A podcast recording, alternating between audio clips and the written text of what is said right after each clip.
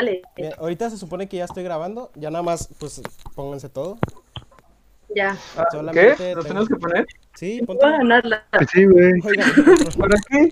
Listo. pues para la presentación. ¿Ya se ven bien ahí? Para la presentación. Espérame, no estaba preparado, estaba editando el video. Pero es que, a ver, igual estoy grabando. a ver. Ya, ¿qué? entonces, se- a ver, No, espérate, mis lentes no se si, si estoy bien, si estoy bien, si tengo todo bien acomodado. Estás bien. Perfecto. Ahora, Esta- ¿Te sientes bien? Si me disculpan, esta presentación sí la voy a hacer un poquito más como exposición para decir de que pues estamos en el episodio especial de Halloween y todo eso. Tengo para Ok. las exposiciones, Brandon, ya dilo. Eh, ustedes me dicen. eh, Oigan, uno. oigan, ¿A ¿Qué? esperen. Nos empezamos así y es lo que diga Carlos y ¡pum! ¿No? ¿Cómo? ¿Cómo? Ah, Así que nos vamos descubriendo como nos digan. ¿no? Ah, sí, me parece, Ah, va, va, idea. Oye, oye, pero entonces, esto de las cámaras es solamente durante la presentación. No, No, o sea, sí, es, todo, pa- es para todo, el capítulo, es para todo el capítulo. Verga. no me pegué, Mira, mira, si te quieres todavía estás a tiempo. Yo nada más digo. Pero tú eres un, un No, fantasma. es que se me va a cansar la mano. Ah, todo. ah, pues, ni modo, igual, eh, trata de, trata de Escuchó muy raro eso, pero sí entiendo. Por eso tienes dos manos. Trata de acomodarlo en algún lugar. Pero bueno, vamos a empezar ya porque llevo como dos minutos grabando y no llevamos nada. Está bien, ya. Dos, A ver, Eh, tres. eh, sí, de preferencia no hablen porque no se pueden mutear. Bienvenidos al Ya. episodio especial de Halloween de Palomitas en serie.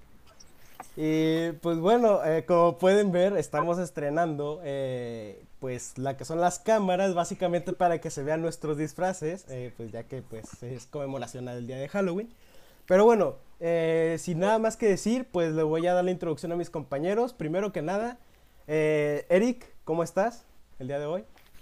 Hola, Brandon, estoy bien aquí. dando vergüenza porque yo no me pude disfrazar de nada. Y francamente no quise. no es cierto. Ok, no, no hay problema, o sea, esto lo hacemos solamente para perder el tiempo y divertirnos un poco. Correcto. Eh, sí, bueno, vamos con la persona que sigue, que si bien no está disfrazado igual que todos nosotros, aún tiene un disfraz y la verdad es que está muy bueno su disfraz. Con nosotros el sombrerero loco, alias Fernando. Fernando, ¿cómo estás? Mucho gusto, mis compañeros. Es muy feliz al fin de poder estrenar este traje después de llevarlo cuatro horas. O sea, no saben lo tan difícil. O sea, le pedí a mi amigo Fernando, no me puede acompañar, pero les manda saludos. Ok, bueno, vamos a meterle un poquito más de prisa, ya que no queremos que dure esto muchísimo tiempo. Así que vamos a presentar a nuestro compañero fantasma Chris. Chris, ¿cómo estás el día de hoy? Hola, mucho gusto. ¿Cómo han estado, compañeros? Yo soy Christopher y me descubro. Soy yo. Eh, emocionado por este especial de Halloween. Ok, bueno, vamos a pasar con la siguiente persona. Y la siguiente persona, eh, pues Karen, ¿cómo estás? Ay Dios, yo muy bien. Súper feliz de que por fin se me cumplió la fantasía de estar de fantasma con ustedes. Sí, la verdad es que... Oh, tienes tendencias suicidas, ¿eh? o sea, lo, Vaya. que me dijeron para ponerme una colcha o algo así. es que, lo, mira, lo sacamos cinco minutos antes de empezar con esto, pero bueno. Eh, vamos con la siguiente persona. La siguiente persona, Kaki, ¿cómo te encuentras el día de hoy? Muy bien, Brandon. Tengo que confesarles que yo no soy un fantasma. Aquí estoy. Wow. Hola a todos. No me espantes, bro. Güey. Tengo que decir que no me lo esperaba. No, Bueno, vamos con la esperaba. última persona, pero no menos importante. Carlos, ¿cómo estás el día de hoy? Hola a todos. No, pues ya. Ay, cabrón. Perdón por, perdón por el despeine. Perdón por el despeine, se me fue el pelo. Pero pues bien, aquí ya finalmente estrenando cámaras en este especial de Halloween. Y ojalá estén todos ustedes bien. Ok, bueno, y luego ya para terminar con toda esta presentación, pues yo soy Brandon. Y junto, bueno, sí, perdonen, dis- disculpen por el pelo. Pero bueno, ya junto a todos mis compañeros el día de hoy estaremos hablando Somos los Backyardigans. Exacto, estaremos, estaremos O los chicos que lloran, como Somos los locos Ada. Sí, nos pueden poner como muchísimas, con muchísimas, decirlo. Tararara. Ok, bueno, vamos a estar hablando el día de hoy de películas de terror. Así que pues vamos a empezar. Eh, ¿Alguien de ustedes quiere empezar? Por ejemplo, Eric. Ah, Dale, amigo, con todo. ¿De qué vamos a hablar, amigo? De películas De, de terror. de películas de terror, de Ah, preferencia que sean películas que nos gusten a todos. O vamos a hablar un poquito sobre el cine de terror. Aprovechando bueno, sí, en este tema A ver. creo que todos ustedes me llevan ventaja, porque yo no soy muy fan de ver películas de terror. La neta sí soy miedoso, o sea, soy muy fácil de asustar. ¿Por. Porque es mi manera de ver películas, me gusta meterme en las historias y vivirlas con los actores, ¿no? Y no te quieres meter en una historia de terror, ¿no? No me Y no vivirla. como morir. Pero por otro lado también soy bien morboso y yo cuando veo películas de terror estoy con los ojos cerrados. Pero me pongo a ver así. La curiosidad lo, lo Sí, de alguna forma me encanta, o sea, y no puedo dejar de verlas. Me acuerdo que una de mis primeras experiencias cuenta la historia que fue viendo Chucky. Y según mi familia me comenta que yo tenía como seis meses cuando estaba viendo esa película. Seis meses de nacido. Ah, caray. Después la volví ¿Qué a ver pedo? ya ¿Qué- más grande. ¿Qué? ¿Qué, qué ¿Qué pedo, güey? Lo sé. ¿Qué, qué pedo No sé, o sea, ahí me dejaron ahí un ratito ahí en mi cuna y empezó Chucky y nadie se dio cuenta, pero bueno. Puede ser. Eh, sin embargo, de ahí creo que mi próxima experiencia fue viendo It, pero la, la serie viejita, La o las películas viejitas, La ya no sé cómo sí. considerarlas. Tal vez dice que es una miniserie, para mí son dos películas. No, una película, Un- una película larga, sí, no. por así decirlo. Ajá. Una película larga. Eso. Y me acuerdo que ese fue quizás uno de mis primeros traumas. Yo le tenía bastante miedo a It, a Pennywise. Y en ese tiempo era interpretado por. ¿Cómo se llamaba este actor? Tim Curry. Tim Curry. Correcto. Sí, es que O sea, ahorita veo esa serie y ya se me hace muy. La neta ya, daré- ya daría risa porque por la época de los efectos. Sí, más que nada por eso. Y es que también hay que admitirlo, o sea, cualquier persona que haya visto It, eh, bueno, en especial la miniserie, me imagino que con la película nueva de Andy Muschietti, que vamos a estar hablando un poquito más adelante de eso, me imagino que Perdón los perros. Me imagino que debe haber pasado lo mismo, pero en lo personal, yo la había visto de pequeño porque pues, tengo primos mayores y ellos me invitaron a verla. Eh, y al menos en mi caso, en la escena de cuando se están bañando y Pennywise sale del... ¿Cómo se dice? De la residuo? alcantarilla, ¿no? De la alcantarilla. Del drenaje, ¿no? Del De drenaje. la, ah, de la alcantarilla. Bueno, Sí. del drenaje. O sea, esa me marcó muchísimo, tanto de que en el momento en que yo me bañaba y tenía que cerrar los ojos para ponerme shampoo y que no me cayera, era muy complicado hacerlo ya que sentía que si cerraba los ojos iba a salir Pennywise de ahí y ahí iba a acabar mi historia. Esa es la escena puso un compañero en clase. ¿Cu- ¿Cuál? La del baño, ¿no? ¿Del Sí, baño? la- Ajá, la de las regaderas. Sí, yo, yo de- también de pequeño, cuando vi esa escena es como, no mames, yo no quiero meterme a bañar por nada en el mundo, porque sí me dio un gran susto. Y cada vez que me metía a bañar, revisaba el, ese orificio de las regaderas. Como de que me va a aparecer ahí. Pues no, no, no. Sí. Pues fíjate, a mí no me pasaba así. Llegué a tener pesadillas, pero nada más. Ok, sí. Nada más, nada más es la pesadilla. No, Ah, sí. Ah, sí, verás. Yo no era tocó serie. No sé, no, o sea, sí la vi, pero nunca me dio como un trauma ni al, ni al payaso, ni a todo eso. Pero sí disfrutaba la película, o sea, sí me la pusieron de chiquita, de hecho, para traumarme, pero no, no lo lograron, de hecho. No, qué Yo creo- bonito que le ponga una película a alguien para traumarse. sí. Creo que otro trau- trauma que me generó es cuando están viendo el libro y de repente sale una Sale de imagen del pueblo. Ajá, sale una Oh, imagen del pueblo y se va acercando ahí. Oh, Dios. Ah, sí, que se la ¡Oh! a todos. Sí, Sí. güey. Sí, y es como de no. No, no, no, sí estaba. De pequeño sí nos asustábamos muy cabrón. Y ya cuando lo ves ahorita es como, no manches, ¿en serio nos asustábamos con eso? Por Dios. Sí. Es que ya también la edad, ya cuánta cosa ya viste. O sea, yo de pequeña sí, sí veía mucha película de terror y ya como fue avanzando de las películas que fueron saliendo, ya, yo ya no le veía chiste. Para mí ya era como, ay, esto ya lo vi, eso ya es muy típico de las películas de terror. Entonces también ya es de cómo van avanzando todo. Sí, es que sobre todo Sí. eso es un punto importante en las películas de terror. Por ejemplo, a mí el terror es un género que en lo personal me encanta, podría decir que es de mis favoritos. lamentablemente pues sabemos de que las películas, la mayoría de las películas de terror que se estrenan hoy en día no son muy buenas. Tendríamos que buscar más cine independiente de terror o cine de autor, en este caso para encontrar las verdaderas joyas que existen hoy en día.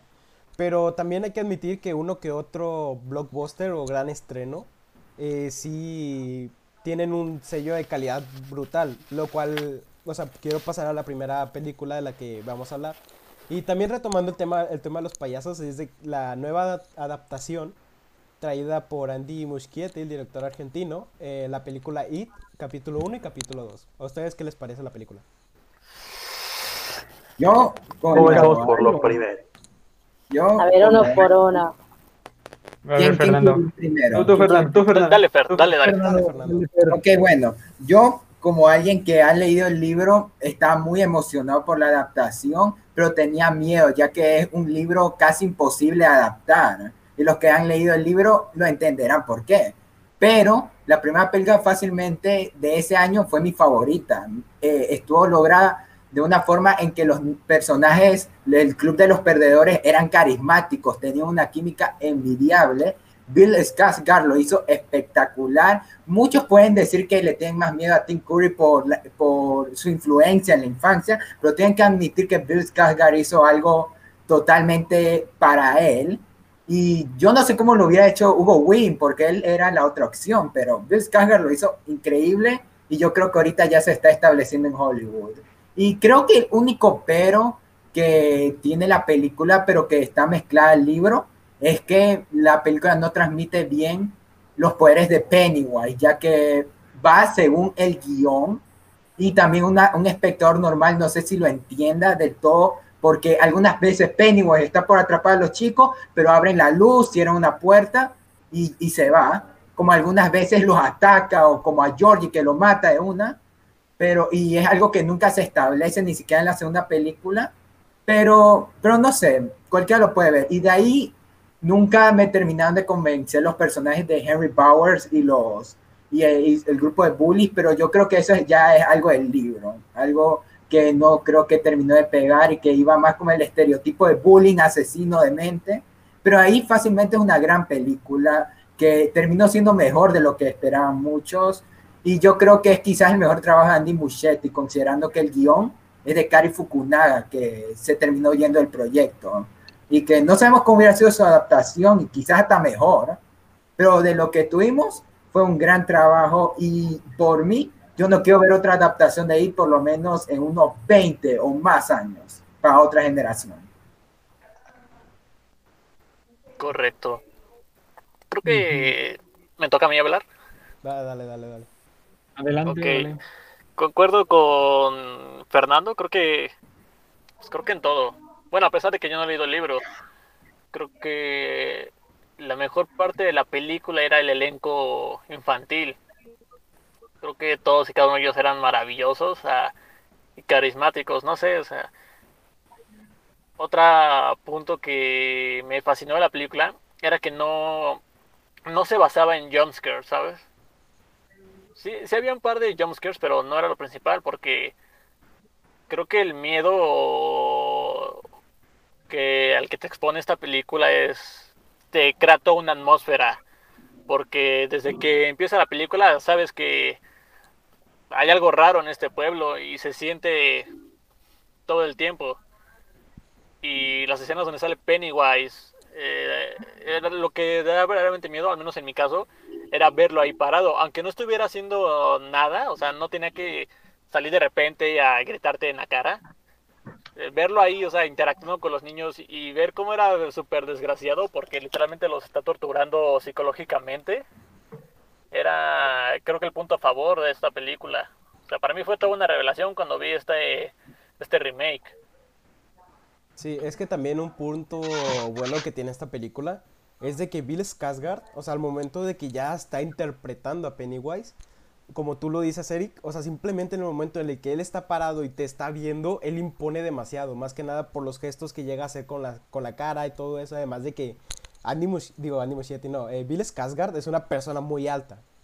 Y ya caracterizado con las caras que hace, todo eso, sí impone demasiado. Y aunque puede ser una escena súper sencilla, El, o sea, su Pennywise es muy bueno. No, y Sí, además, la verdad es que sí. una parte de que dijo este es que tenía la habilidad de zafar, bueno, como mover su ojo a otro lado y, y- es como te está viendo a ti directamente de- eh, cuando veías la película. Es como, verga. Eh, Sí, Te Sí, está viendo sí. y no te está viendo. Muy bien. Exactamente. A mí la escena que se me quedó mucho es cuando sale del, del closet, cuando supuestamente se va a comer a Eddie. Es, de hecho, es una de mis escenas favoritas de esta película. Me gustaba mucho cuando interactuaba con los niños, porque como dices, eh, los niños era lo que le daban como ese toque. Y yo por eso me quedo con la primera. La segunda, pues, eh, como que... A mí un, de- un No detalle sé. que me gustó que aparece en ambas películas, tanto en el capítulo 1 como en el capítulo 2, es el hecho de ese aspecto que le dan a Pennywise, de que cuando recién despierta a su primera víctima, como que se pierde, o sea, como que en un momento el hambre lo tiene tan, se le pone tan cabrón, que se queda así como en la pendeja, babeando, como que se va de lo que hace y se ve súper pinche aterrador, la verdad. Ahora que mencionas eso de la primera, bueno, su primera víctima, Sí, sí, la verdad sí. la, la escena de con Georgie sí me dejó afectado unos días. Porque, o sea, yo venía de haber visto la, la versión clásica y ya sabes cómo termina, o sea, eh, Pennywise toma de la mano a Georgie, se hacen un close-up a la cara de Pennywise y corta. Y se corta. Entonces esperaba ver algo así en esta nueva versión, pero en cuanto vi que efectivamente le arrancó el brazo y ver a Georgie, que es un niño que tenía como 5 años, Como ocho ¿Seis? años, me imagino. Ocho años. como Sí, 8 ten- años, tenía por ahí. Ajá, o sea, verlo arrastrarse en la calle implorando ayuda y de- de- el, el río de sangre que se empieza a hacer ahí con la lluvia, sí me dejó eh, inquieto por varios días. Es como lo lograron, o sea, metieron esa escena que creo que para la cuando se grabó la, bueno, cuando hicieron la miniserie dijeron, "No, esto es muy fuerte." Y ya cuando Sí, no sé. y ya cuando eh, pasó lo de la película es como, bueno, aquí ya vamos en serio y vamos a hacer las cosas bien. Eso que es diferente en el Es libro. que sí ¿no? en el libro el ma- él lo deja sangrando a Georgie y se lleva nomás el brazo y se muere así, mientras que decidieron que sea que se lo llevó y que el misterio era ver si Georgie aún estaba. O sea, a mí nunca me creí ese misterio y creo que los que le, se- le- leyeron el libro tampoco, pero era una interesante idea y que se haya querido hacer ese cambio ya es algo de aplaudir. Eh, Carlos, ¿querías decir? Es que sí hay muchísimos cambios. Sí, Pero es que lo que me agradó porque- bastante es lo que dijo. bueno, ay, Perdón, este, la esperanza que tiene Billy en esta nueva versión de encontrar a su hermano, pues es el principal motor para él, ¿no? Sí. sí, la verdad sí. Y ahora sí. Y eso que algunas escenas de la del guion original no estuvieron incluidas, que no sé si hubiera querido ver, pero... uh, quién ¿Quién iba tiene muy bien hecho. Obviamente, ¿Quién iba, quién iba- quién iba- quién iba a ser el director original Gary? Fukunaga iba a ser. Fukunaga. Fukunaga. que en el libro, bueno, iba a ser, quería hacer la parte de la, de que, bueno, cuando pues, tienen sus relaciones todos los, Ah, sí. O sea, la los niños, la ¿no? A la parte de la parte del- y hay otra parte donde hay dos cosas que tampoco incluyeron, según yo, una parte que es como la introducción a lo que es Pennywise, que es literal con un sacrificio a un bebé, Ay, y otra parte que no sé si sí, y otra parte que no sé si esté bien decirlo, es literal, no me acuerdo, creo que el padre de Henry Bowers teniendo relaciones con un animal. Sí. Y No, son cosas Henry- que digo, no sé si hubiera ver. Henry tenía. Pero Henry- el amigo No. de Henry era gay. Y es Sí, que sí también me acuerdo, falta pero lo según yo, en el de... en la película era su papá. Y es que O sea, también no, o faltó sea, lo de que- supuestamente tuvieron una, bueno, entre todos tuvieron algo que ver con Beverly, ¿no? Algo así, escuché. Sí, Una Sí, la- pero no me acuerdo. de la alcantarilla. alcantarillas. sí, es que o sea, Eh, la película está muy bien lograda en cuanto al libro. Bueno, porque yo me he leído el libro, lamentablemente ahorita no lo tengo porque lo presté. Pero sí ya no lo vas a encontrar, amigo. Probablemente no lo voy a encontrar otra vez. Adiós. Exacto. Pero está muy bien logrado, la verdad. pero, y sí hay ciertas cosas que la verdad ah, agradezco de cierta forma que no hayan aparecido. Por ejemplo, el, es en el momento en el que están todos, bueno, para las personas que se hayan leído el libro o que hayan, o que sepan más o menos de historia. Al momento en el que la primera vez que vencen a Pennywise, este, los niños se quedan atrapados en la alcantarilla. y lo que ellos deciden hacer es como un tipo pacto. Este, en el que si regresa Pennywise o algo así, ellos iban a, a juntarse otra vez para derrotarlo. Pero lo hacen de una forma, digamos Carnal. que no, sí, y no es muy apropiado decirlo. hay que ser- Digamos que no hicieron Stephen- lo que es en la película. Exacto, Stephen King en esos momentos sí está un poco zafado. Pero, y yo creo que hay algunas cosas que están de más. Por ejemplo, esa cosa simplemente con el, como lo que hicieron en la película, es simplemente hacer un pacto de sangre literal en el que todos se cortaron. Simplemente con ese pacto yo creo que estaría bien, pero sí hay ciertas cosas. Y en cuanto a la segunda película, pues ya sabemos de que, las, bueno, otra vez regresando al libro, es una parte muy complicada de adaptar, incluso en la miniserie que se hizo en los 80, si no estoy mal. Eh, la mejor parte es la primera, porque simplemente la segunda la intentan como que adaptar de esa forma y no resulta nada bien, porque si es, un, es, sí es una parte que en libro es buena, pero es muy complicada adaptarlo a una película. Y creo que lo vimos en, el, en la segunda parte de It capítulo 2, que si bien no es tan buena como la primera, sigue siendo una buena película y la verdad es que se aprecia todo lo que se, todo lo que hizo Andy Muschietti por tratar de adaptar la segunda parte. Bueno, yo quiero hablar de películas. A ver, a ver, ¿quién quiere hablar primero? A ver, bueno, Kaki primero eh, Eric, Kaki. eh, Kaki, Kaki, primero Kaki. Más que aquí. A ver, es que, bueno, a mí con el- yo tengo una teoría respecto a los dos capítulos y lo que mencionaban antes de que había otro director contemplado antes de Muschietti para encargarse de estas películas. Fukunaga. Y yo, ajá, y yo tengo la teoría de que este director ya había hecho una buena parte de la chamba del capítulo 1. Es que El capítulo 1, como dicen, es el mejor. Pero, ¿por qué lo digo? Porque en el capítulo 2, Andy Muschietti es un super fan de Stephen King. Y eso no necesariamente es algo bueno. Porque la película está plagada, infestada de elementos del libro que son interesantes, como fanático de Stephen King que soy, verlos en el cine, pero como película no funcionan, porque es muy larga, porque lo hace un poco tediosa. Y la verdad yo creo que el mejor montaje de ambos capítulos, irónicamente, está en el 2, que para mí es la peor de ambas, que es esta parte de Adrian Mellon, del chico homosexual que Ah, sí. abre, abre la parte del capítulo serpiente. 2, porque es todo lo que It debió ser. Creo que si la película hubiera seguido con el ritmo de ese primer montaje, pudo haber sido una adaptación bestial. O bueno, confirmando un poquito lo que dijo Kaki, sí, eh, a la final sí le dan crédito a Kari Fukunaga, si lo investigas, él es parte de los créditos de los escritores de la primera, entonces, si me lo preguntas, sí, Andy mu- usaron mucho, pero no todo, porque se nota que varias partes se eliminaron, y también no sé qué hubiera hecho Karin Fukunaga, y, y digamos que también voy a dar ejemplo al director Mike Flanagan, que hizo Doctor Sueño, y, y que podemos hablar de esa película más tarde, que me encantaría, pero digamos que Mike Flanagan intenta controlarse, mientras que Andy Muschietti no, digamos que él está tan emocionado y tan confiado de que supo hacer la primera película muy bien, que se dejó llevar un poquito de cameos que no hace, que creo que hacen dos cameos Andy Muschietti en esa película en la farmacia, también el de Stephen King, que a mí me gustaron, pero sí se ven como que le quiso poner un poquito de más.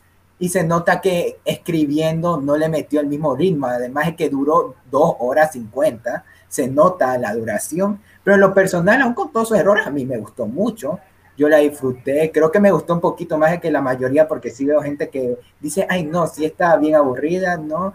Y, pero yo sí creo que es una buena película y podrán decir lo que sea de cómo derrotaron a Pennywise, pero siento que a la final demuestran lo que son It. No es una película de terror, sino una historia sobre la amistad, de gente que tiene cosas muy parecidas y, y que tiene ese encanto de tener al personaje con payaso y, y por eso yo creo que sí, tiene muchos errores, no es como la primera, pero está muy buena y, y me interesaría ahorita que Andy Muschietti va a dirigir la película de Flash, cómo es que la hacen, pero, pero veamos. Yo, bueno, yo lo, lo que puedo decir de esas dos películas es que, pues sí, la primera está muy buena, pero yo siento que está muy buena porque como fueron, había dos dictores y creo el primero que era Karen Fukunaga, creo que entendía más el concepto de de It que Andy Muschietti. Y ya, ya, en, ya en la segunda, como, como dice Kaki, este Andy Muschietti era fan, es fanático de, de Stephen King y quería adaptar casi fielmente lo del libro. Lo que no me gustó de, de esa parte de la película es que también como están los flashbacks de los niños, esos los podían poner perfectamente en la primera, pero pues obviamente lo recortaron por la duración de la película. Y pues de, de lo que yo sé, no sé, no he leído el libro. Ustedes me pueden confirmar, Brandon o, o Kaki, de que la, mayo- la mayoría de las personas que lee el libro dicen que ya la segunda parte, ya cuando son adultos, es la parte más floja o la, Sí, o la que na- nadie le gusta. O sea, no es tan intensa como la parte de los niños. Ajá. Es que es eh, lo que decía Carlos, este Carlos, este Fernando al principio, es importante. Eh, no es un problema como tal de la película, sino del libro. Y no un problema, pero es que la parte de los adultos, eh, como vemos, digamos, cuando ellos son niños, los miedos son más físicos, más tangibles. Vemos, lo, por ejemplo, montajes como el de la momia, el hombre lobo, el leproso, cosas por el estilo. Cuando son adultos, eh, aparte de que sus miedos son, digamos, un poco más intangibles, eh, preocupaciones de adultos, vaya, eh, también empiezan a comprender o empiezan a explicarle, un- explicar un poco a través de los personajes qué es Pennywise, de dónde viene, cuáles son sus poderes, cuál es su alcance. El problema es que en el libro está explicado de tal manera que vaya, tiene cierto, cierta aura mística en donde puedes tratar de imaginar más o menos eh, cómo va o llegar a cierto ambiente con este personaje que es Pennywise pero al momento de pasarlo a algo completamente visual, se pierde, porque es imposible. Es complicado porque él ni siquiera tiene una forma como tal. Creo que la persona en el libro que más ha podido ver de él fue Bill, y lo describe como una especie de gato gigante, o una cosa súper extraña, que eh, quizá pasarlo a una película no sería tan sorprendente, no sería tan... Vaya, no funcionaría tanto, pero a la vez es cómo explicas ese cambio, o sea, cómo explicas realmente qué es Pennywise en una película de dos horas, hasta tres horas, es muy difícil. es que que todo lo del creo- a ver, a- Eh, Carlos, por favor. Yo. Es que principalmente, como te había dicho Kaki, sí es bastante difícil poder hacer algo de eso, principalmente porque o puede llegar a radicar mucho en el que la gente puede llegar a pensar que no tiene nada que ver con el terror.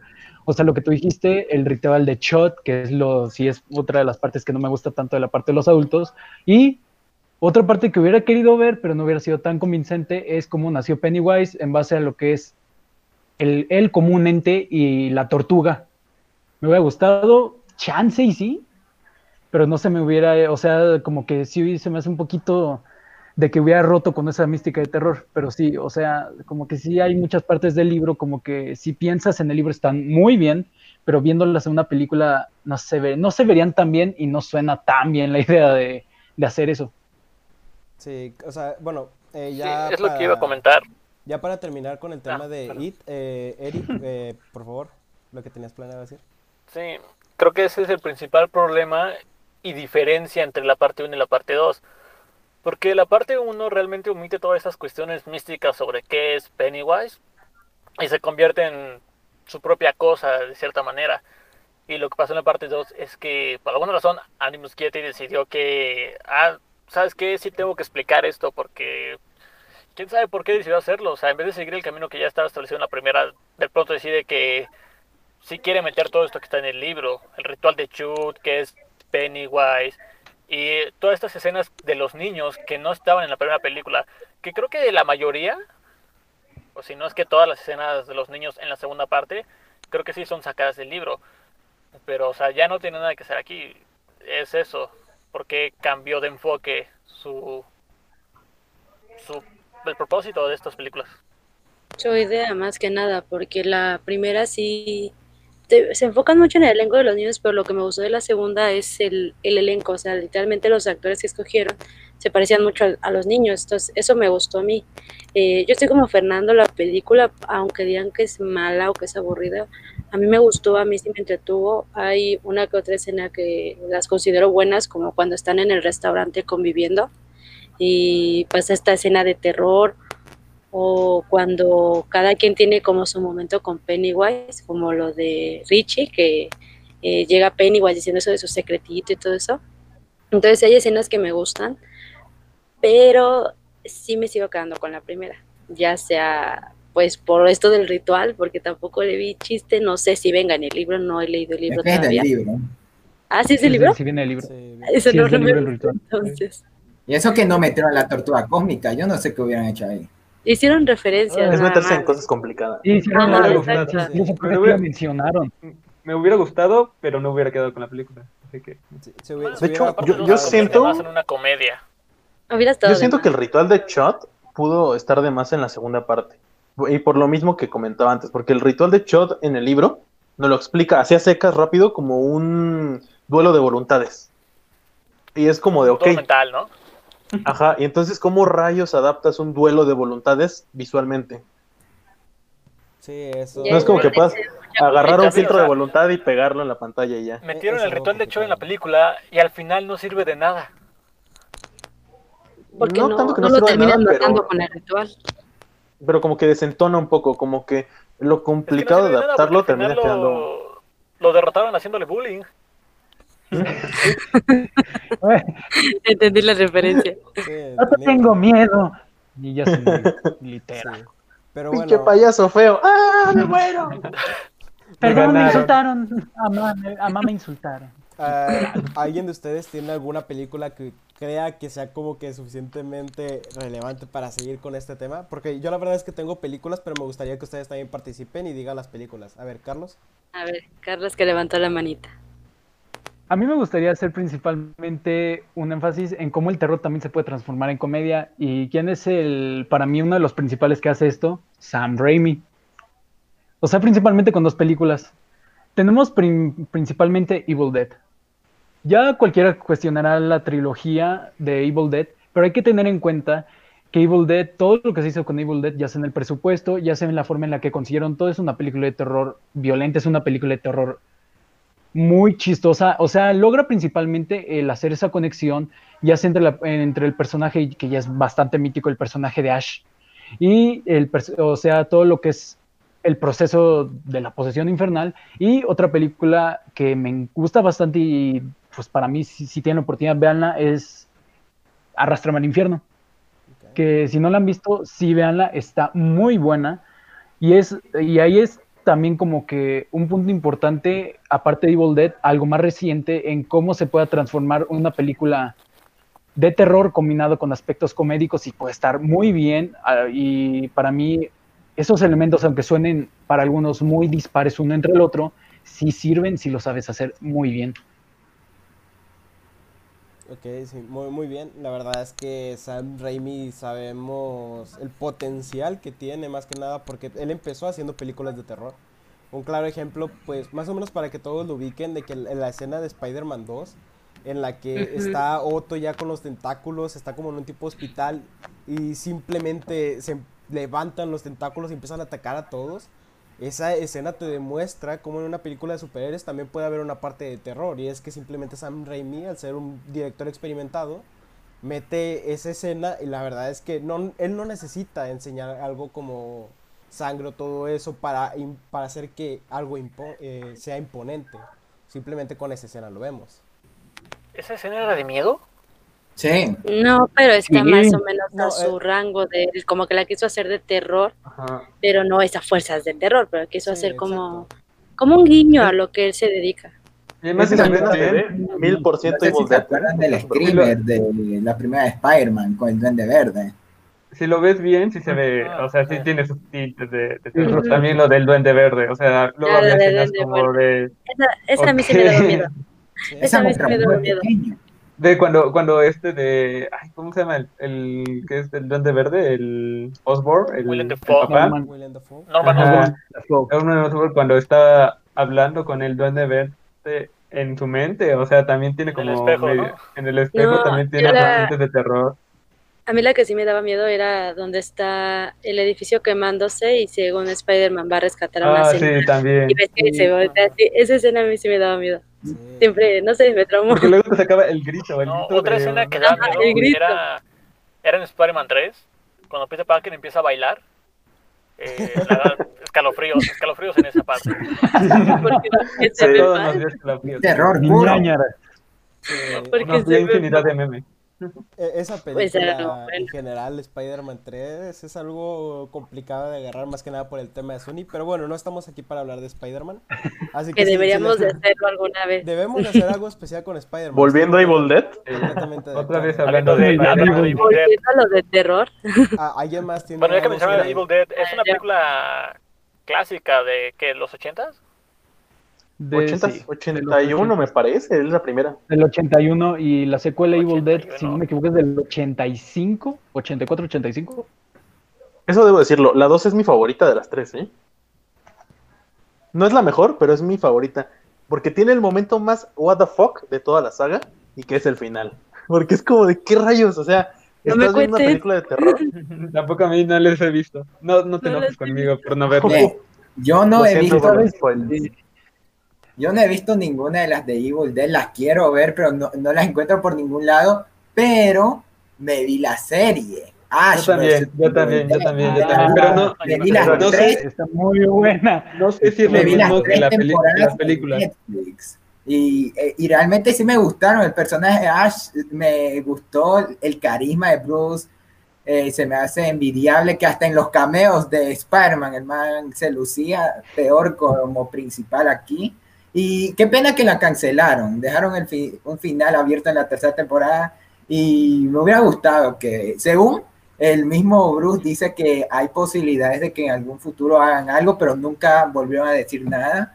Pero hasta que digan algo, yo me encantaría seguir buscando las tres películas de Evil Dead y poderlo ver todo como, como algo completo. Hasta eso solo puedo hablar de la serie. Eso sí. Yo, la primera vez que conocí a Ash fue en la serie de cómics Marvel Zombies. Uf, ah, Sí, esas muy buenas, muy Me buenas. sí. Sí, la verdad es que ese Marvel Zombies es muy bueno. Y ahorita Estaría bueno para una adaptación cinematográfica. DC haciendo lo, Sí, sí, de lo hecho, sí. suyo. Sí, de verdad. Son muy... yo solo bueno, tengo que retomando otra decirles, vez. ¿eh? Los clásicos de los 80s. ¿Qué película? Espera, espera, yo quiero decirles antes, antes de eso, No, te aguantas. de verdad, Este, Para no, ustedes. Ya, continúa, continúa. No, tú te aguantas, déjalo hablar. así, para todos ustedes man. y para toda la gente que nos pueda estar escuchando, si tú viste Ash vs Evil Dead, definitivamente la que tienes que ver es Evil Dead 3. ¿Qué? Esa cosa es una carnicería, pero de lo más hermoso y surrealista que vas a encontrar en la vida. No les Dime decimos dónde el título ver. porque va a ser muy obvio el- si le decimos el título que pasa en la segunda. Sí, Sí, yo no, de no, no. de preferencia vamos a tratar de evitar cualquier tipo de spoiler, más que nada por si los participantes de esta llamada no lo han visto. Es que no Dime, visto. pero dime dónde los puedo Me dieron ver. ganas de porque verlas. En Cuevana tres. Ay, Eh, de preferencia, no- la la de preferencia no nombrar sitios poco legales. Películas Este- originales Blu-ray DVD, por favor. Exacto. Inbox, nada más. También se puede hacer ¿Qué, la qué de película clásica de terror es su favorita? Oh, mm, Mira, yo no sé si la consideraría clásica, pero pues fue de las primeras que vi, de hecho, fue la que me metió a esto de las películas de terror, y lo digo porque sí me traumó esa película, sería la de Está entre nosotros, es una película japonesa, y está muy buena esa película, no se las cuento por si no la han visto, pero está muy buena, más que nada por la imagen de, de un personaje, que es lo que a mí más se me quedó, y a pesar de que la historia, pues sí, di- dicen unos que está aburrida, pero pues, a mí no se me hizo aburrida, como que sí tiene sentido. Pero esa será mi película favorita de terror de todos los tiempos, más porque fue la primera que vi. Pero creo que Carlos ya la vio por la cara que hizo. Que sí está muy buena. Es que está Es que muy principalmente el cine oriental está muy, o sea, el, principalmente el cine oriental tenemos esa película u otra rápido, tenemos uh, violentas como, como el director de Takashi Mike, o sea, hay mucha variedad en el cine de terror oriental, si se dan una oportunidad. Primero prepárense, especialmente con Takashi Mike, prepárense porque están muy violentas y si están dispuestos, neta, sí, denles una oportunidad porque se valen mucho la pena. La verdad, sí. Sí, eso sí. ok. Yo tengo dos películas que podría decir que son mis favoritas. Una, o sea, la va a conocer todo mundo absolutamente porque es El Exorcista, la versión extendida sobre todo. Eh, el Exorcista, o sea, fue de las primeras películas de terror que vi y hasta la fecha es la que más veces he visto. La he visto más de 100 veces en toda mi vida. Es genial. Me encanta el concepto, me encanta el diseño de, de la chica poseída, me encantan las historias de fondo, me encanta todo al respecto de la película. Y una que es a lo mejor un poquito menos conocida, es de 1990, me parece, eh, que es la película de la serie de la Dimensión Desconocida. Ok. Uy, ¿Hay yo, una película? Sí, Ah, está muy buena. Sí, Ay, yo ahorita me la muy la nueva buena, versión sí, muy de buena. la- yo ahorita me estoy viendo la nueva versión de Twilight Zone por Jordan Peele en Amazon y es- se la recomiendo si no la han visto, pronto se las comentaré, pero no he visto nada so- de la original, me interesa mucho. La- las series, tanto la nueva como la, la vieja, son buenísimas. Y la película eh, no es muy conocida, pero está muy chida. Eh, les platico más o menos como sin spoilers, que trata acerca de cuatro, digamos como cuatro cortos, dirigidos cada uno por un director diferente. Se los voy a decir, aquí lo tengo, nada más para que se enojo. El primero es dirigido por John Landis, el segundo corto es dirigido por Steven Spielberg, el tercero por Joey Dant y el cuarto por George Miller. Esos son Uh. cuatro cortos conectados, conectados entre sí, O sea, eh, bajo la premisa de la dimensión desconocida. tenemos nombres de personas muy fuertes. Fuertes. Sí, Sí. la verdad es Eh, que yo no sabía y, la- y me entró la curiosidad. Probablemente en estos días me la vaya a ver. Y les voy a decir los temas de los cortos para que les dé más curiosidad porque están chidos y lo más interesante es ver cómo se conectan. El primer corto, que es dirigido por eh, John Landis, se trata acerca de un hombre racista, muy racista, muy malhumorado, un estadounidense de esos de hueso colorado, que se enfrenta a la dimensión desconocida, pues para descubrir por qué no está tan chido eso que él hace. El segundo corto, que es el de Steven Spielberg, me parece que sí, déjenme ver. Ah, ah, Creo que sí ah. Sí, el de Steven Spielberg es acerca de la esperanza, o bien digamos la muerte, llegando a una casa de ancianos. El tercer corto es acerca de una joven maestra que en un viaje por carretera se encuentra con un chico muy peculiar y tiene una aventura bastante creepy por ahí. Y el cuarto y el último, que es uno que me encantó a mí para cerrar, es acerca de una persona que a bordo de un avión empieza a vivir la experiencia más terrorífica de claustrofobia de su vida e incluso dice haber visto un monstruo tratando de tirar su avión. ok. Ahí se los dejo. Ah, esa Y- la han parodiado en Los Simpsons. Ah, Ajá, es una es esa misma. ¿no? Ah, el, ¿En autobús. No, lo del avión, lo del avión. Ajá, exactamente. No, por eso, o Bueno, sea, lo del avión sí, es creo con el autobús. autobús. Pero ha tenido muchas en parodias en quinto muchos otros programas. Exacto. Y aparte, ¿dónde- como, como dato dónde- curioso de esta película, lo que lo hace súper mística, cabronamente, es que el primer corto, eh, que es el del chico, el hombre racista, tenía un final diferente, en donde él, digamos que sin contexto, salvaba a dos niños vietna- vietnamitas antes de regresar a su época, digamos, Ok. porque es de viajes en el tiempo. Pero este final se cambió porque hubo un accidente durante la grabación de esta escena. En una parte donde un helicóptero tenía que sobrevolar una especie como de laguna, pues tuvo un Ah, se murió accidente. alguien, ¿no? Se murió alguien. Ajá, decapitaron Sí, a dos niños extras que aparte eran empleados ilegales y al actor principal. También ellos murieron. Eso fue una bomba tremenda para la producción y ha permeado un poquito de cierto aire de misticismo en la película también. Literalmente Oye, está en la dimensión desconocida. Oye. ¿dónde dijiste que podemos ver eso, esa película? ¿Es corto? La dimensión desconocida, esta película nada más la he visto disponible en Google Play Movies. Está como en 50 pesos y solamente está creo que en español, pero aún así es súper recomendable. O sea, Sí. es otra bomba porque es completamente, es como, digamos, el podio a lo mejor de la dimensión desconocida. Sí, sí, ya me atrapado. igualmente Sí, llama la ya estoy buscando. Yo ya la estoy buscando Mira, para ver sí, cómo. a mí en lo personal ya me tenía atrapado con los nombres de los directores que tienen los cortos.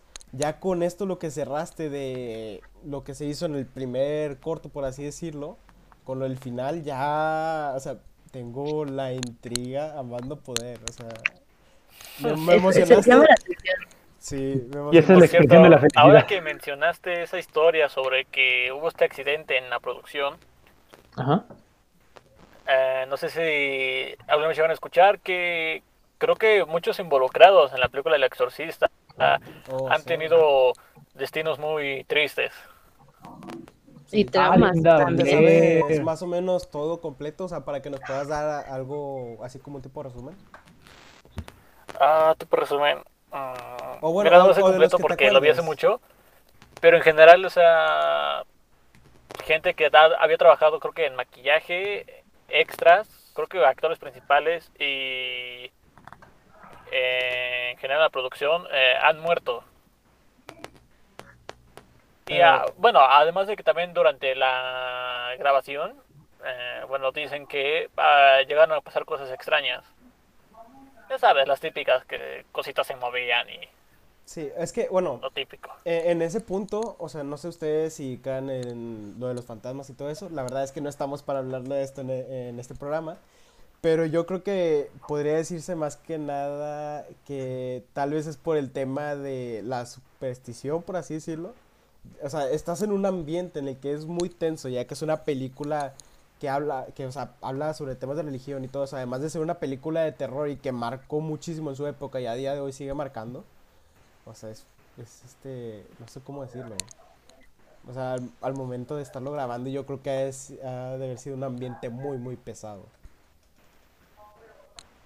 Es que sí, no crees en estas como- cosas. ¿ah? Es que yo, yo lo quería dar más que nada así general, porque sé que si sigo hablando de esto me Ajá. puedo meter más y ya no salir de ese tema. Pero, Pero a ver, O sea, eh, ¿ustedes habían escuchado sobre esto? Medio, Sí. Yo había medio. escuchado unas cosas. Sí, más yo o menos. escuché de dos cosas. O bueno, principalmente dos cosas.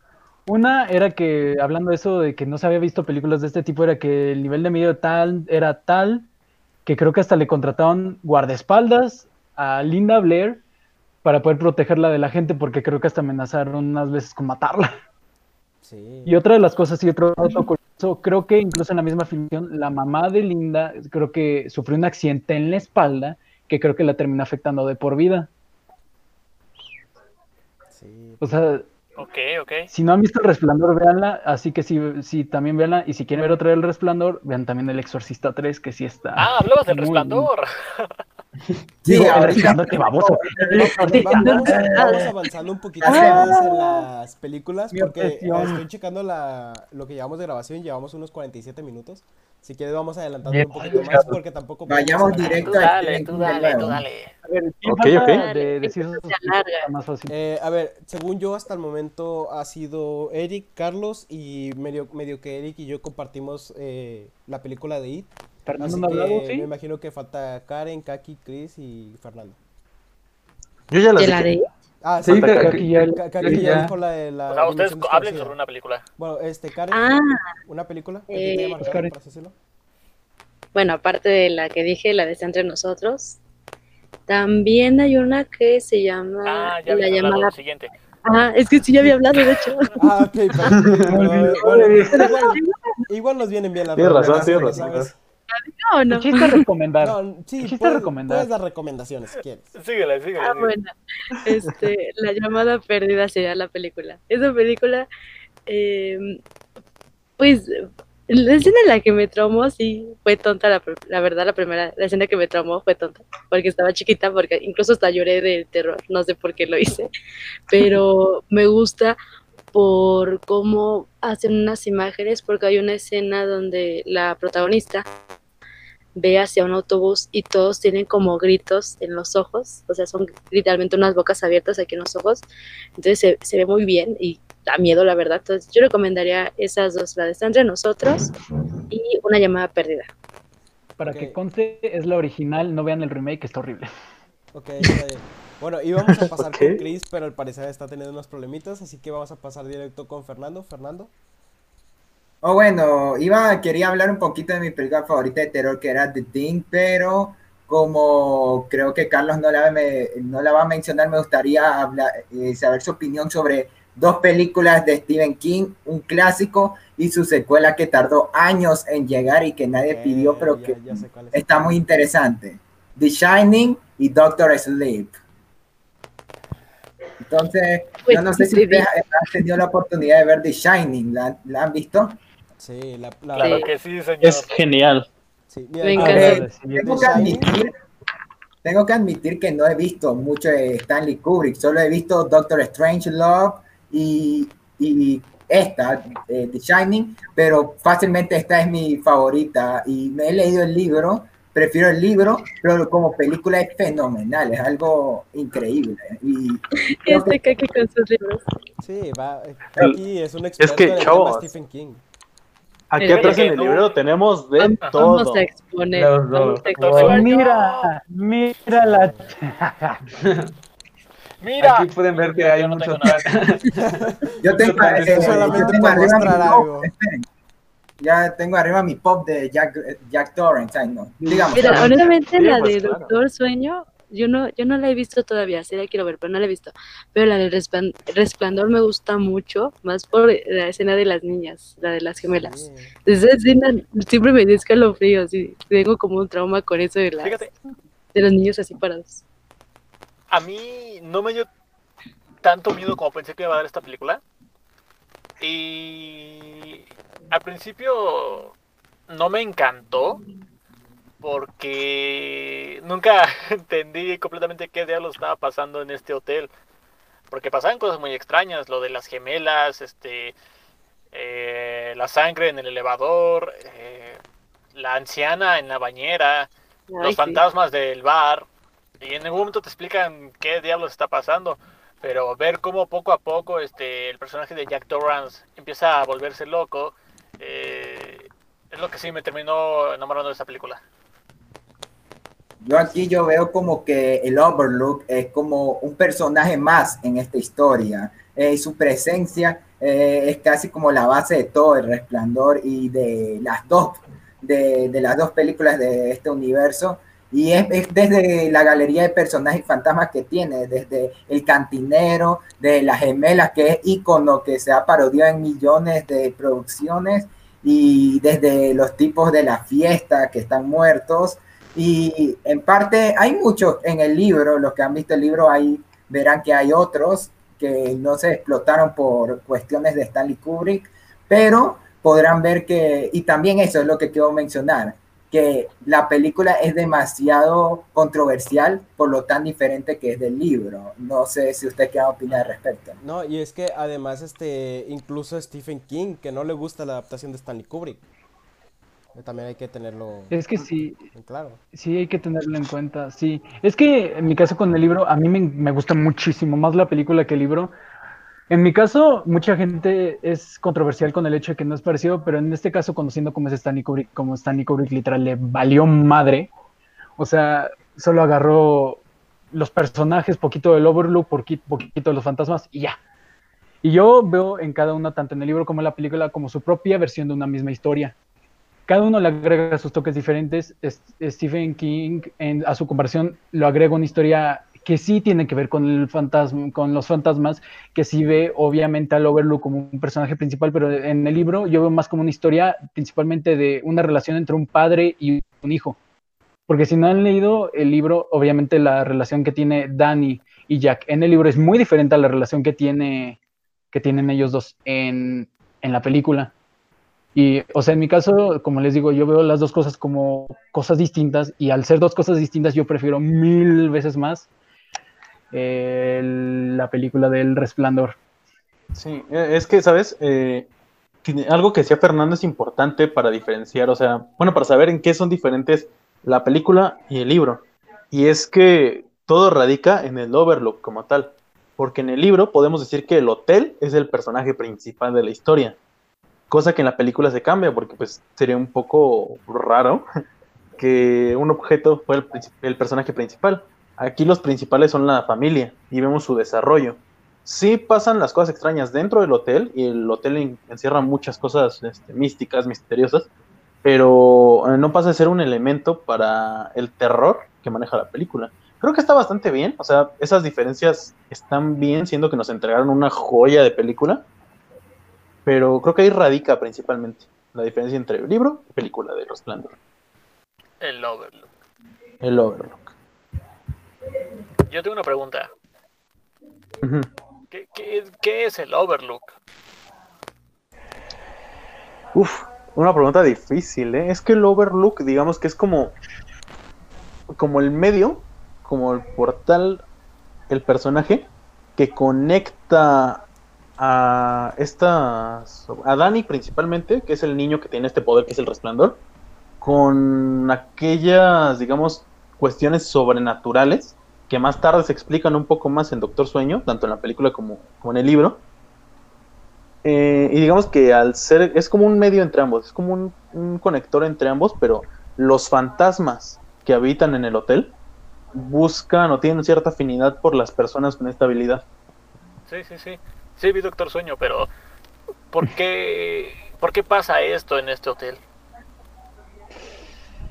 Ah, uh, buena pregunta. ¿Hay una explicación? O sea, Y no sabría respondértela.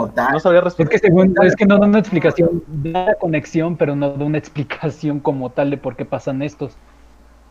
O sea, solo está ahí porque sí, digámoslo así. Me imagino que debe tener. Como que sí da algunos no- no se del pasado. claro. No, Es- ellos le dieron el sí, libro, dicen que no hay explicación. con el cementerio indio. O sea, lo único, el cementerio indio, y podría ser un tipo como que antecesora, pero como que no se siente como, como tal. Sí, sí, sí, es algo similar a lo que maneja King en toda su, digamos, su universo. Es eso, de que te dice como el quién y cómo, pero no el por qué ¿Por exactamente. qué? Ah, ya, ya, ya. Esa es tu imaginación, Bueno, amigo. ¿quieren pasar a Doctor Sueño? Claro que sí. quieren, podemos hablar No me. Sueño. O, bueno, no sé ustedes qué les parezca, la verdad. No, eh, yo- bueno, es que yo no he visto la película, pero como... Yo tampoco la he visto. Pues más bien ser Yo solo opinión, les- o sea, Creo que la, la, la Bien, si última quieren, lo que película pueden que he hacer- visto de terror, la última película de, que he visto de terror, es la de un, En un lugar en silencio. Ok. Ah, Cuenta como un- Es más suspenso. Que- Es que es, Pero tiene elementos, pero sí lo sus pienso como si tiene momentos. Porque a mí, elementos. me- a mí me gustó porque, pues, no sé si la vieron en cine. Sí. Eh, Sí, sí, sí, la vi. Sí. No, de esa no película, obviamente, todo, todo el tiempo este, no hay este, diálogo, solo es silencio. O sea, Sí, de imagínate estar ahí y que, te, que tengas que, no sé, esconder de criaturas que con un simple toque ya, ya saben dónde estás, güey. Un Es que sí que- tiene de terror y suspenso. Se los contaré. Este episodio, este, esta película, como ustedes saben, es escrita, dirigida y protagonizada por John Krasinski. Eh, No, él- también es dirigida de. The. Office, ya, debías decir The Es de Office, Eh, es de Office. hacer Este- una referencia de Office. Pues Él- se le, él- se le ocurrió esta idea gracias a un episodio de The Office donde todos se callaban y hablaban por papeles, mensajes de señas y tiempo después, cuando estaba con su esposa que se casó en Blunt, querían hacer un proyecto juntos. Entonces la esposa le convenció de coger esa temática y armar una película. Y así nació Un lugar en silencio. Y No de hecho sí está muy buena. Ya con esto, Sí, Fernando nos dice Excelente. Office. Te, te genera este, un, un suspenso muy grande. Porque nunca he visto una película que solo se basara en las expresiones, en que no hicieran ruido. O sea, solo con no hacer ruido ha, ha- ha sido una buena película. Mira, no sé si contaría como terror o suspenso, pero está también la de No respires, también. pero también yo la consideraría como suspenso por lo mismo que dices de que no pueden hacer ruido por, por el hombre que al que están asaltando porque resulta ser eh, pues el asesino básicamente. Entonces yo la consideraría como suspenso esa, la de No respires. Aunque causa Es que tiene miedo. una- la ceguera, sí, la ceguera, o sea, aparte de la ceguera y la falta de ruido. Y es una Ujú. ventaja también, no respires. Sí, sí, sí. Bien, y si quieren, este, pasamos a la última película, que bueno, ya eh, que estamos diciendo ambiente de tensión y todo esto, eh, se me hacía algo que teníamos que hablar eh, obligatoriamente, una de las mejores películas de terror en los últimos tiempos, de de nada más y nada menos que Ari Aster, que tiene dos películas increíbles. La primera y de la que más quiero hablar es Hereditario. Mm. Ah, Chulada. decir pero bueno. También podemos, hablar un poco de los dos, no hay problema. Es que es Yo creo que ibas a decir la de Get Out. eh, de Hereditario. Tú dale, tú dale. Buena también. O sea, la la, verdad es que alguien dice que Hereditario es para que decir de los mejores de la historia, no me molesta. Yo digo que mejor hay que hablar hay de, de Midsommar porque Hereditario yo no lo he visto. Ah, ok, mira, bueno, o la nomás, de Out. ok, miren, si quieren nada más vamos a dar como que de, más o menos así por encima de Hereditario. Eh, a mí también me habían Vete dicho que es una película, a mí me habían dicho que era una película muy aburrida, tengo que decirlo. Pero es de esas películas que se van haciendo poco a poco. Que, o sea, empiezan ya con una atmósfera de tensión, pero poco a poco lo va incrementando, llevándola a un límite y ya al final explotando todo. O sea, bueno, Chris, eh, si no la has visto, tienes que verla. La verdad es que es una muy buena película. Está en Amazon. Está en Amazon Está en Prime. Amazon. Amazon. Oh, y las dos.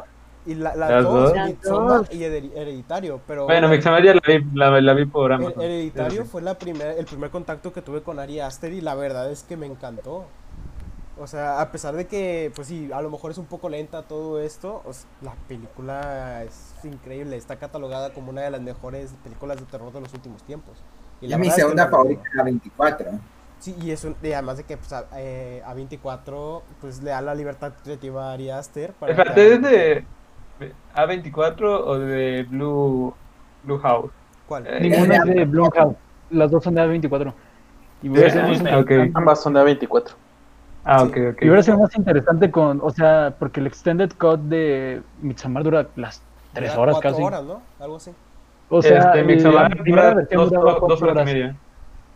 Y- pero el extended cut, si no me equivoco, dura como 175 minutos. A la madre. Y el primer corte de Hereditario, el que se planea sacar, duraba, si no me equivoco, 195 minutos. Sí. Todavía más. O sea, películas que son largas. A ver, yo tengo una pregunta. Yo puedo aventarme eso. Yo tengo una pregunta. Eh, ¿qué, ¿Cuál sería la peor película de terror que han visto? ¿O cuál consideran? Eh, Ah, es que- Verdad o reto. Verdad o reta. Slenderman. La. Yo no tengo dos. Mire, A recientemente, ver, ¿cuál es la- bueno, recientemente no, hace como unos dos años había ido con mi familia a ver una película al cine que es de Amityville, pero es protagonizada por Bella Thorne. Y la verdad es que pues, es, muy, es muy mala la película. Delator, delator. Ah, Ah, mí- ya. Sí. Yo me lo tienes difícil, ¿eh? Porque Mira, yo, Casi- que casi no he visto, diría que de las que yo he visto, la peor ha sido el títere. A Ah, mí me sí. gustó. bueno, no Puede he ser no culposo. o sea, No, ah, sí, queramos no, hecho. incluso el títere se convierte No. en parte de cultura popular de terror. yo sé cuál va a ser la película, la peor película de terror que todos hayamos visto, al menos escuchado mencionar, y es. Slenderman. sí. Ah, era, una de las que iba a decir. Llegó, Slenderman es la cosa más rara, Horrible. en el mal sentido, que he visto en mi vida. Más rara que la última versión de Chucky. oye, oye, pero ¿por qué la viste? Peor. Sabías que era mala. ¿Por qué? me- Ajá, exacto, yo por eso no la he Porque visto. tengo entendido Uno que no piensa que iba a ser como tan mala. varias versiones de Slenderman. Porque O sea, soy fanático la- de los juegos. Y dije, bueno, a ver. Pero es No, el no que ya, había tan pasado, no sé. Sí, además Mira, a también mí- Pero ¿cuál viste? Ah, perdón. La verdad es que a mí, es que dicen muchos que la que está buena es la de La Noche del Demonio. Bueno, todas esas películas, esas a mí no me gustan, no le veo chiste, Eh. no sé por qué. Entonces pondría esas y pondría la, la segunda película y la tercera de Rec. No sé si es considerada de terror, porque parece más de zombies. pero ahí yo me quedaría con la primera de Rec, no, la 2 y la 3, bueno, la 3 ni la he visto, pero dicen que está fea, por eso no la he visto. La de la boda, ¿no? Ajá, La la no, ah, estos son cuatro, mira, son cuatro. Es, Son Son es la- cinco. ¿Cuál La cinco? última, Yo- regre- son la cinco última regresa la protagonista de la primera y es en alta mar. Esa es Ajá, la es en un cuatro, barco. Es la 5. Esa es la cuatro. Esa es la A 4. ver, la primera es la de los orígenes. de lo la que me acuerdo. es la de como que tiene media Regresan. continuación. Ajá, no, la tercera ya es la de la voz, la de la novia que dice Kaki. Y a la sí, cuarta esta. Son cuatro, pues sí dije las cinco, ¿cuándo Cuatro. salió? A, a ver, esperen, la Bueno. estoy googleando ahora mismo porque ya me dejaron con la duda. No, son cuatro. Cuenta que O son sea, cuatro. el o sea, Rec 3 estará muy feo, pero el final está Bueno, lo único que le doy la película al final sí está muy impactante. Está- Lo único que le doy. No sé si Chris quiere Sí, decir algo, no pero sé está si la La, cuatro, la cuatro es la del barco, ¿no? Ajá, Ya ni me Sí, Ya. la tres es la de la boda. es la de la y, la boda. una, y la uno y la dos se conectan. Ajá, Ay, donde me supuestamente le yo. la boca, algo así. Ajá. Le- o sea, se vuelve zombie y le saca la lengua de un mordisco. Eh, raro, porque era como de zombies y al final metieron un raro más este Exorcismo, este, religión y todo eso. exorcismo, ajá. Ajá, Combinación de las dos. Era un virus con, sorprende. con algo de sana- sata- satanismo. Me sorprende que ninguno haya mencionado cosas como Jason X, Freddy contra Jason y demás secuelas horribles. Pero según yo, No, espérate, Freddy contra Jason, Jason es- Jason no X se no la considero de terror. son más Y slasher. Freddy contra. Jason, es contra otra cosa. era muy mala, pero sí es, sí es. A mí me divirtió. Muy, Sí, a mí me divirtió o muchísimo. sea, porque ¿quién no quiere ver a Jason y a Freddy pelear? O sea, Sí. no, y aparte No, tampoco se pero me... ya- es que ya es una... Esas películas ya bastardearon lo que alguna vez fueron. Es que literal, Freddy contra Jason es una burla. O sea, el mismo director se burla porque literal. Es que ese es el punto. Es que literal, te doy un golpe en la cara y te salen 20 litros de. Por un golpecito, 20 litros de sangre. Déjate corto con un machete, te quedas pálido de todo lo que no. O sea, es una misma burla Freddy contra Jason y por eso es placer culposo y me encanta muchísimo Freddy contra Jason. No, Jason X tiene su chiste, ¿eh? O sea, está Sí. pésima, pero tiene su chiste porque está graciosa. y un dato curioso, un dato curioso es que Rey Misterio salió como doble de riesgo para interpretar a Freddy. ¿Qué? Sí, es ¿Es cierto. en Sí, serio? exactamente. Sí, salió en, la pelea, en la pelea What the entre? Jason, entre Jason y Freddy de es, este, Rey Misterio. río. Ok, Es el ajá. eso no puedo creerlo. Mira, otra película también es la de cuando las luces se apagan. O sea, Oh. la consideraría mala, pero lo único que le rescato a esa película, pues literalmente son las escenas de terror. O sea, cuando las luces, literalmente cuando las luces se La- apagan y aparece el, el monstruo ese, es lo único que yo le veo rescatable. Y es del director de con la luz ¿no? Es que literal la luz es el único factor porque literal deja- es una historia de ma- eh, niña invoca a, a fantasma y luego se arrepiente y termina mal, literal. Termina mal. Ajá, exacto. El mismo trama. No, Bird Box. Ahí es donde se va a perder ¿Diga terror? Fox. Suspenso. Box. ¿Dirían que los Bird Box. Banana Split son terror? No sé. Porque era como la película. e, es que era como la película de Five Nights at Freddy, ¿no? Pero pues al final les quedó tan mala que dijeron, ah, pues ponle otro nombre y que sea chistosa. No, pues si quieres, he dado Clear Clowns for Out- from Outer Space también. Sí, pero Aquí quiero aclarar algo. Bueno, quiero preguntar para Ah, ustedes cómo diferencian una película de terror y una de suspenso, porque para mí eh, el terror ya implica cosas más este, extraordinarias y el suspenso pueden ser películas más este, normales en las que la principal amenaza es un asesino.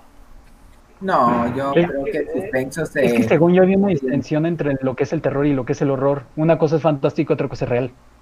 si no me equivoco, el horror Eh, digamos, el horror es un poquito más difícil porque el horror es algo más que tú ves, algo que te impacta, mientras que el terror es la sensación de miedo que puede generarse mediante screamers, como el miedo psicológico de que algo va a pasar. Y el suspenso es más como eh, algo tétrico, que puede ser sobrenatural o sobrenatural, digamos, eh, un lugar en silencio, no respires, pueden ser películas de suspenso, mientras que otras películas como Halloween, que pueden tener ese mismo estilo, son más de terror, porque pueden tener otros elementos de screamers hasta el terror psicológico.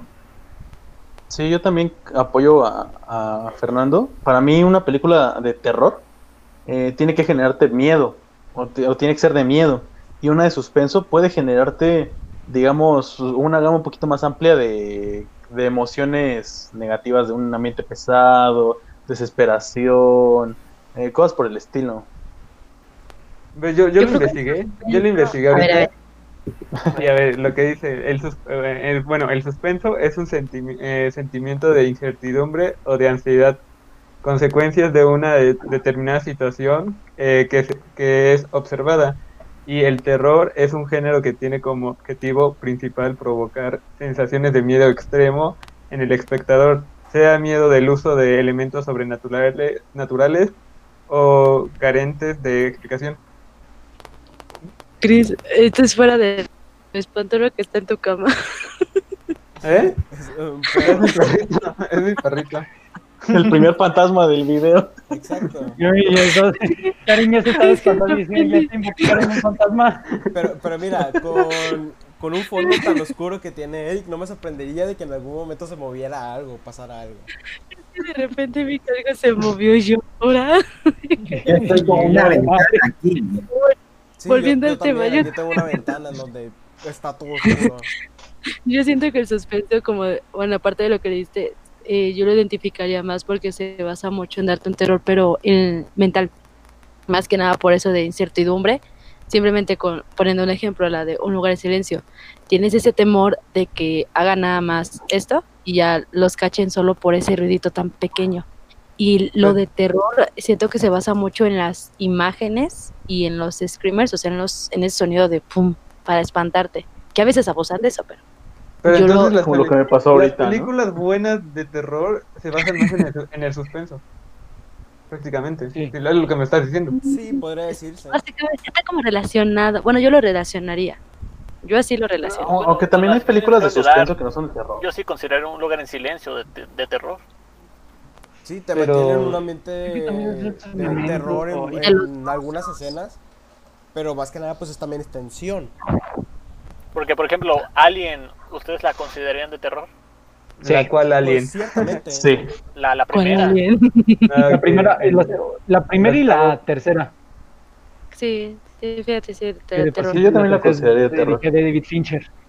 Sí, ciertamente son películas de terror. Con acción. Bueno, la segunda y la cuarta. Y ya. Por ejemplo, un thriller sería Get Out. Get Out. Get Out. ¿O nosotros?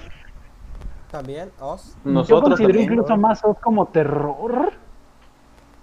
La de Get Out. Me imagino que sería un Digo, poco la más de por el ambiente de terror Ah. psicológico, ¿no? Ah, ajá, es que los sí. dos tienen cosas del aspecto psicológico, pero en sí por un trasfondo. Por eso Yo yo, lo pienso tenía que dividido son un así. ámbito. Terror, cosas sobrenaturales, extraordinarias y suspenso, cosas más no- normales que le pueden pasar a Es que cualquiera. Get Out sí la considero de suspenso porque es el miedo, bueno, el Ansiedad, digamos. así, ah, ansiedad por las personas, por la familia de la novia. Entonces yo la consideraría como suspenso esa. No Estoy con de- Karen, estoy con Karen. Son raritos.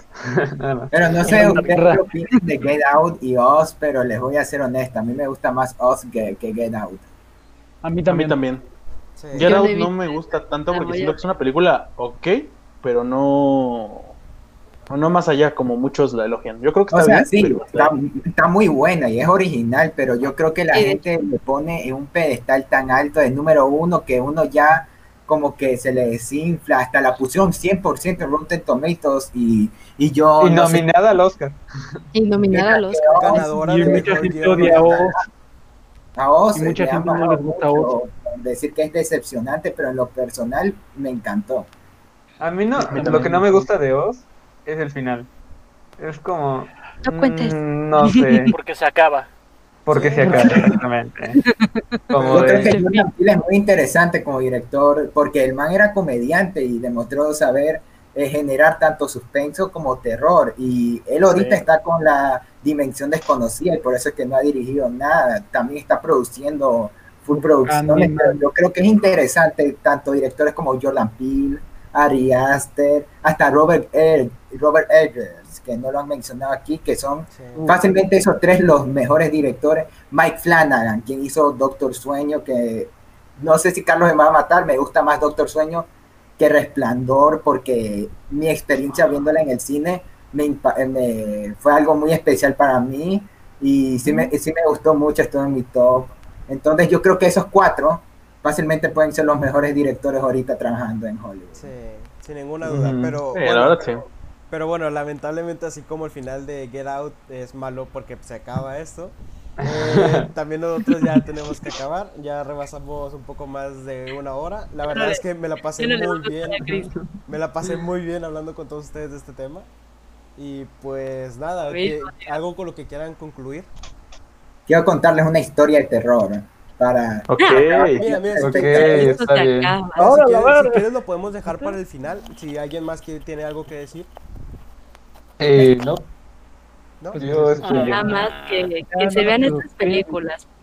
Porque O sea, varios- ¿esto va para YouTube o también va para Va- otro me medio? imagino que va para los dos. Verdad es que no lo tenemos planeado, pero va para los dos, me imagino. Exactamente. Bueno, pues Ya nada veremos. más que se, que se sigan viendo estas películas, porque yo veo que hay mucha gente que siempre que dices, vamos a ver una película, dicen, ay no, otra cosa. Entonces, yo nada más diré eso, que se sigan viendo estas películas, porque sí hay buenas películas. Hay, hay buenas Sí, películas de Yo Bueno. quisiera decir este, lo mismo, igual que Karen, o sea, animarse a ver este tipo de películas y también a cambiar su idea de lo que es una película de terror, porque no que sea una película de terror no significa que tenga que haber screamers Monstruos. toda la película cada minuto. Ok, Exacto. Yo también concuerdo con Eric de que pues, tienen ya que cambiar esa perspectiva de las películas de terror porque pues, las mejores películas de terror que hemos visto últimamente ha sido más de suspenso y yo he conocido amigos de que, oye, te- ¿cómo te, te pareció esa película? Y dijo, no me gustó solo porque no me dio miedo. Y es como, güey, estuvo buena. O sea, Sí. solo tienen que cambiar un poquito esa perspectiva, por favor. y Tenemos ahí aventarse. este ejemplo. sí, Y más, sí, Pero bueno, ya para terminar, eh, muchísimas gracias por escuchar este capítulo especial. Esperemos que les haya gustado. Y Fernando, eh, si quieres contar la historia rápido, adelante. Así, miren, en el futuro les prometo que habrá muchos canales de streaming, pero sin nada interesante que ver. ¡No! Y lo más preocupante de todo, deja tú si hay contenido o no. O sea, va a haber servicios de streaming que no vamos a poder pagar todos. No, lo peor es de que se va a seguir pagando por eso. Eso es lo peor. Se va a. Lo peor es no tener dinero para eso. Exacto. También. Tengo que ver mis películas en Apple TV y Amazon. Pero por ser pobre. el rico humillando al humillando pobre. al pobre. Como siempre. No manches, y uno teniendo que, y uno teniendo que usar sus medios, ay, este, ven como la gente es clasista a Sí, veces. Sí, no. maldita Ya, sea. ya, bueno, Funen a. Fernando. Está bien. Ponen a Fernando. Sácalo, sácalo. Sácalo ya, ¿no? Pero bueno, muchas gracias por escuchar este capítulo especial. Eh, nos vemos en el siguiente. Uh, nos vemos. Bye. Cuídense. Mira, ya regresó. Ah, ya regresó Kaki. Eh, ¿Te quieres despedir? Kaki? Ya cuando nos vamos. Es que ya estamos despidiendo. Estás muteado, Kaki. Estás, Estás el muteado, micrófono amigo. apagado, Eric. Kaki, tiene el micrófono Listo. apagado. Ahí está. Lo siento, murió mi cámara. No hay problema. te ¿Algo que quieras decir ya para el final? A retirarnos. Este, pues nada más quiero despedirme y decirles que el verdadero final de El Resplandor es el final de la película de Doctor Sueño. Ok, Boom. ya no sé. Este no era Veanla si no la han visto. Pero bueno, Chan, chan. nos vemos. Ya Y hasta luego. Cuídense. Adiós. Bye, cuídense. Bye. Adiós.